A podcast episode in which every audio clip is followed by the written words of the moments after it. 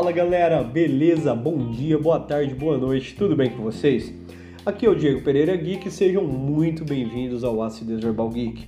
Hoje, infelizmente, né, começando o projeto de mais um podcast, sozinho, infelizmente, nosso amigo Leandro, por questões particulares, né, pessoais e profissionais, uh, acabou se afastando uh, como um podcaster fixo do Acidez Verbal. Isso não uh, impossibilita ele de ter participações especiais em alguns episódios e alguns papos cabeça aí com a gente. Como você sabe, Leandro, a porta sempre estará aberta para você.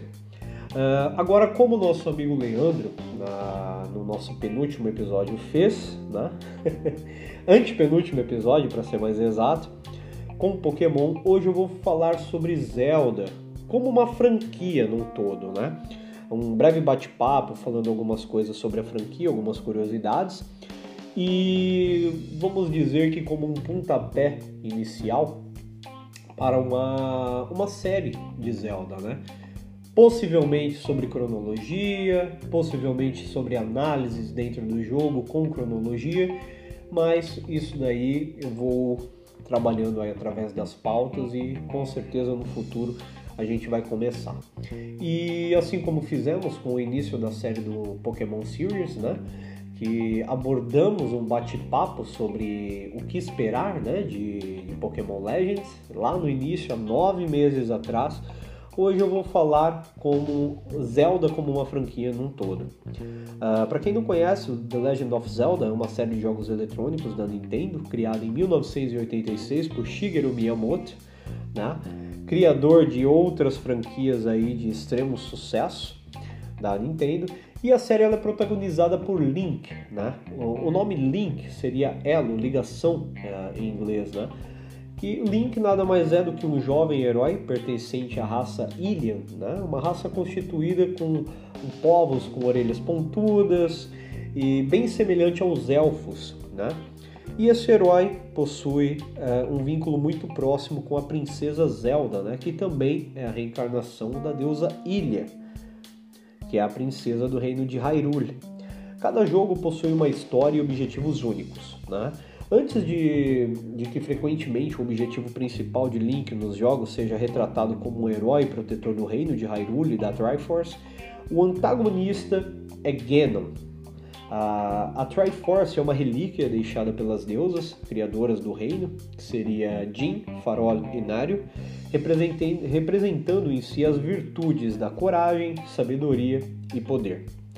Desde que o primeiro jogo foi lançado em 1986, a série se expandiu em 19 jogos principais em todos os consoles da Nintendo, desde o Nintendinho até o Nintendo Switch então. Além de uma série de spin-offs que, que a série teve, uma série animada baseada nos primeiros jogos que também foi exibida em 1989 e algumas adaptações fantásticas é, feitas em mangá que foram comercializadas somente no Japão, sob encomenda da Nintendo. Uh, e hoje, The Legend of Zelda é uma das franquias mais influentes, revolucionárias e bem-sucedidas da Nintendo. Muitos dos seus jogos foram muito bem-sucedidos comercialmente e são considerados alguns dos melhores jogos eletrônicos de todos os tempos. Assim como quem conhece a série, Ocarina of Time foi considerado o melhor jogo e até hoje o jogo que teve a melhor nota em reviews de todos os tempos. Uma visão geral né, sobre a jogabilidade do, dos Zeldas em si, os primeiros jogos da série apresentavam uma mistura de gêneros que envolviam quebra-cabeças, ação, aventura, exploração e aquela leve pitada de RPG. Esses elementos eles foram permanecidos constantes ao longo da série, mas com alguns refinamentos e novas adições apresentadas em cada novo jogo. Os jogos tridimensionais da série também incluem uma jogabilidade furtiva, onde o jogador deve evitar certos inimigos enquanto prossegue no cenário, e também possui elementos de corrida e montaria de cavalos, que foi incluído ali especificamente no jogo que revolucionou a série como um todo e fez toda a divisão da linha do tempo, que eu já vou chegar lá, que é The Legend of Zelda Ocarina of Time. O jogador ele é frequentemente recompensado com itens ou habilidades para poder resolver quebra-cabeças ou explorar áreas ocultas. E É impressionante como Zelda nos fornece uma infinidade de itens desde os seus primórdios, né? Obviamente, como evolução entre o primeiro e o último. Uh, nós temos acesso a espadas, escudos, arcos e flechas, bombas, espelhos que revelam uma parede oculta e, e, e N coisas. Uh, hoje, uh, Zelda é considerado como a série que tem uma das melhores trilhas sonoras dos games de todos os tempos. Né? Talvez ali lado a lado, ou talvez perdendo ali para Final Fantasy, né? que literalmente temos orquestras fenomenais. Uh, hoje, a ocarina, né, utilizada em Ocarina of Time, é um instrumento de sopro real, utilizado hoje em muitas melodias aí, como você pode verificar no YouTube, e músicas realmente fantásticas. As, alguns jogos da série foram desenvolvidos e lançados para a plataforma Philips CDI no início da década de 1990, como parte de um acordo entre a Philips e a Nintendo. Esse foi o único momento em que um jogo da série Zelda foi lançado fora de uma plataforma Nintendo em si. Né? Depois que as empresas fracassaram em desenvolver um periférico de CD-ROM para o Super NES, os jogos foram criados independentemente, sem observação ou influência da Nintendo. Os títulos foram nomeados de Link, The Face of Evil e Zelda, The Wind of Gammon. Uh, juntamente com o jogo Zelda Adventure, uh, a Nintendo nunca reconheceu esses títulos como parte da linha do tempo da franquia Zelda, e eles são considerados em um cânone separado, mas não deixa de fazer parte de Zelda como um todo, né? de toda essa série como em si. Esses jogos são amplamente reconhecidos como os piores jogos da série, porém não deixam de ser Zelda. Uh, temos adaptações em Game Watch e muitos crossovers, né? Franquias que participam de crossovers geralmente são as franquias que ficam em holofote. E Zelda participou de todos os Super Smash Bros. até então. Uh, participou, o Link chegou a participar de um jogo da Namco chamado Soul Calibur 2, que é um jogo de luta excepcional que revolucionou muito na época. E desde então temos jogos de, de Zelda desde o do primeiro Nintendinho até o Nintendo Switch, que temos o maravilhoso The Legend of Zelda Breath of the Wild. Uh, a cronologia da série sempre foi um ponto de debate entre os fãs. Uh, entretanto, alguns episódios fizeram que alguns pontos uh, são aceitos pela maioria dos fãs. Certamente existem vários links em tempos diferentes que são encarregados de salvar Hyrule. Uh, em 2011, em comemoração aos 25 anos da série, a Nintendo lançou um livro chamado Hyrule História. Nele, a cronologia oficial da série é revelada. Então vamos entender que Link não é um único personagem. Em todos os jogos que, que jogamos hoje da série, temos várias encarnações do Link, assim como temos várias encarnações da Princesa Zelda. Obviamente, existem jogos que são continuações uh, um do outro, assim como temos uh, Ocarina of Time, que após ele entra uh, Majora's Mask ou Twilight Princess, vou chegar lá, e jogamos com a mesma encarnação do Link. Então, em alguns jogos, jogamos com a mesma encarnação do Link, porém, temos que entender que Link é a reencarnação do herói e Zelda é a reencarnação da princesa. Assim como Ganon é a reencarnação do mal. Então, a, a cronologia de, de, Zelda, ela começou a ter a divisão ali dentro de Ocarina of Time. Se formos falar em ordem cronológica de jogo, tudo se inicia em Skyward Sword. Após Skyward Sword, entra The Minish Cap, Four Swords e Ocarina of Time. Em Ocarina of Time que entra toda a questão da divisão da timeline. Ocarina of Time divide em si em três partes a timeline, que é a história do herói derrotado, quando você é derrotado em Ocarina of Time, entramos com o jogo A Link to the Past, Link's Awakening, Oracle of Ages e Oracle of Seasons, A Link Between Worlds, Triforce Heroes, The Legend of Zelda e Adventures of Link.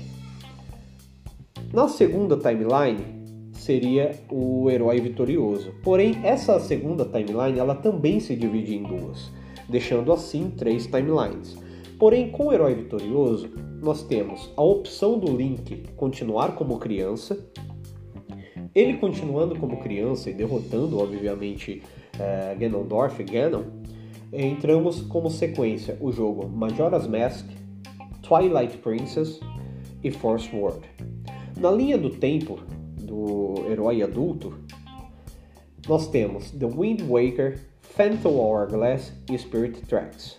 Breath of the Wild entra em, em, um, em um hiato no meio de toda essa brincadeira, pois até então a Nintendo ainda não revelou aonde realmente se inicia Breath of the Wild. Talvez uma nova linha do tempo, possivelmente, né? Ou iniciaremos uma outra linha do tempo em algum outro jogo futuro que nos encaixe em Breath of the Wild. Existem muitas e muitas e muitas teorias dentro disso. Uh, eu até indico que entrem no Último Sheikah, que é um canal fantástico do YouTube, onde temos várias e várias teorias sobre Zelda e acho que vale muito a pena, muito a pena. Uh, The Legend of Zelda é um jogo tão fantástico que o próprio Miyamoto disse que a inspiração da franquia uh, Zelda em si veio de sua infância, das histórias que ele passava na sua infância, né? Uh, pesquisando cavernas, se aventurando pelas florestas, né? Vamos dizer que realmente Link é um espelho disso, né? E também, obviamente, pelas vestimentas, orelhas pontudas, né? E podemos realmente comparar Link com Peter Pan, que é uma das animações favoritas de Miyamoto. A série Zelda é uma série mágica, né? Que nos ensina, nos faz rir, nos faz chorar e nos aventurar e nos sentirmos, né? Como real, verdadeiros heróis dentro de Hyrule. Uh, temos um ator que Deus o tenha hoje, Robin Williams, um, um fantástico ator que é conhecido por ser um dos maiores fãs, era conhecido por ser um dos maiores fãs da série Zelda. O famoso ator de Hollywood já recebeu um Oscar da Academia e revelou que tanto ele como sua família jogam The Legend of Zelda há mais de duas décadas. O seu amor por esses jogos inspirou a escolher o nome da princesa da série Zelda para sua filha, Zelda Williams.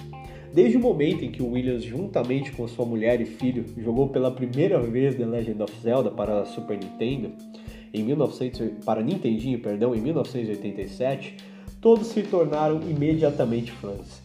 E Williams falava: passávamos horas e horas a jogar, tanto que ficávamos completamente envolvidos pela aventura épica, acrescentando ainda: a minha parte preferida era resolver os puzzles, Adorava explorar cada divisão para encontrar passagens secretas e objetos escondidos. Lembro-me vivamente do som que as portas faziam quando abriam.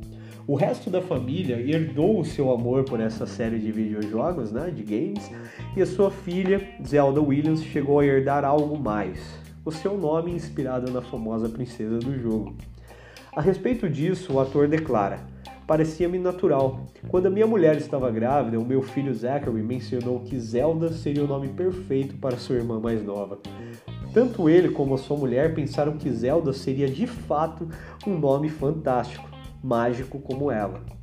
E no dia 31 de julho de 1989 nascia Zelda Ray Williams. E parece que Zelda Williams seguiu as pisadas do pai, né? que, no que se diz respeito ao amor por Legend of Zelda. Ela diz: Terminei quase todos os jogos de Zelda. A minha melhor memória de The Legend of Zelda Ocarina of Time é a de jogar com arco e flecha. Na altura eu praticava tiros com arco e ainda sou uma grande entusiasta da modalidade que foi bastante divertido para poder aplicar no mundo de fantasia. Uh, isso, uh, e a Apple, né, nessa altura também andava muito a cavalo e adorava a ideia de poder chamar a égua com um instrumento musical. Robin e Zelda achavam engraçado que o, o seu nome, algo invulgar, provoque certa confusão entre as pessoas. Muita gente achava que o nome dela foi inspirado na mulher de uh, F. Scott Fitzgerald, mas não. Uh, isso foi inspirado realmente na série Zelda. A própria Zelda comenta que há muitas pessoas que diziam a ela que o nome era simplesmente espetacular. E ela adorava, adora até então, o fato de ter recebido o nome de uma princesa. Uh, um tempo antes de, de falecer, Robin Williams fez um comercial sobre o The Legend of Zelda Ocarina of Time 3D, que foi o remaster do fantástico jogo para Nintendo 64. E foi um comercial assim fantástico juntamente com a sua filha, que eu recomendo que todos assistam, tem no YouTube. É realmente fantástico, fantástico mesmo. Uh, foi só um bate-papo hoje, pessoal, para poder passar algumas curiosidades ou falar um pouco mais sobre a série. Mas sim, irei montar uh, uma série de The Legend of Zelda para vocês. Peço desculpas pelo, pelo tamanho do podcast de hoje, mas eu acho que seria interessante trazer esse bate-papo, porque obviamente ao, ao, fazer a franquia de Zelda, o Zelda Series talvez, não sei qual nome vou, vou adotar para a franquia, eu vou convidar algumas pessoas, obviamente, para batermos aquele papo e termos aquela troca de experiências, né? Porque Zelda, assim como Pokémon e qualquer outro jogo, uh, geram experiências diferentes para cada um. Né? Assim como Zelda tem uma história muito forte para mim, né? Então eu acho que é interessante trazermos todas essas uh, esses pontos de vistas para podermos em si abordarmos melhor e dissecar melhor um jogo e mostrar a experiência a qual cada um viveu uh, através da mágica de Hyrule, vamos dizer assim. Uh, agradeço de todo o coração por todo esse bate-papo, por estarem aqui na audiência. Peço paciência a vocês, pois agora o trabalho dobrou um pouco. Mas, olha, Leandro vai aparecer em futuros podcasts, com certeza. E eu queria ter esse bate-papo com vocês, tá bom? Sobre essa franquia, falar um pouquinho mais sobre Zelda, trazer algumas curiosidades, para em si, através desse bate-papo que a gente teve, ser o, o ponto de ignição aí para uma série de Zelda, tá bom? Agradeço a todos vocês por estarem nos acompanhando até então.